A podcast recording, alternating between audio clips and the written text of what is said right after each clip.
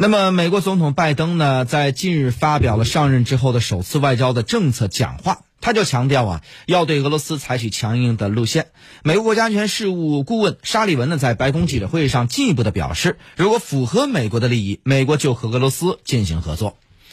这个拜登的讲话当中提到俄罗斯的时候，应该说是比较凶狠的，对俄罗斯好像也敌意很深呐。这个也可以理解。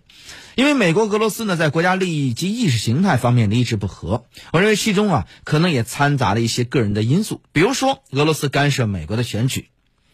那么从希拉里时期呢开始，到去年的十一月份的选举，美国民主党一直认为俄罗斯总统普京跟普这个特普特特朗普之间啊，有一种说不清道不明的关系，等于说是俄罗斯在支持拜登的反对者，各种的因素加在一起。那么现在民主党执政呢，对俄罗斯的看法和感受还是比较复杂的。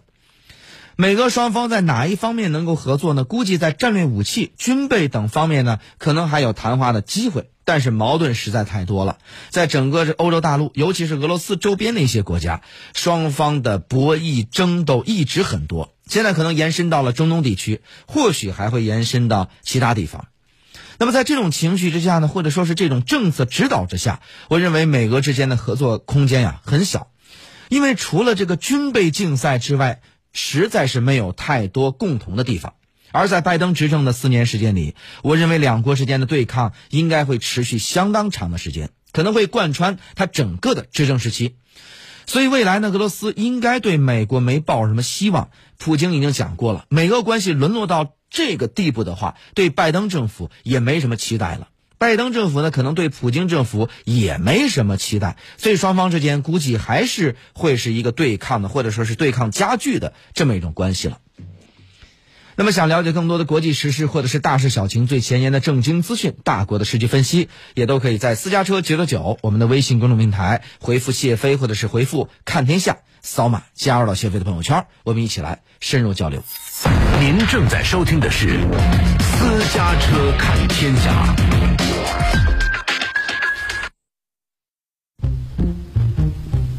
那么呢，近年来呢，世界局势啊，危机重重，复杂多变，百年之大变局可谓是对当今国际局势最好的一个概括了。展望二零二一年的国际局势的发展，最为世界瞩目的就是拜登入主白宫之后会如何处理大国关系。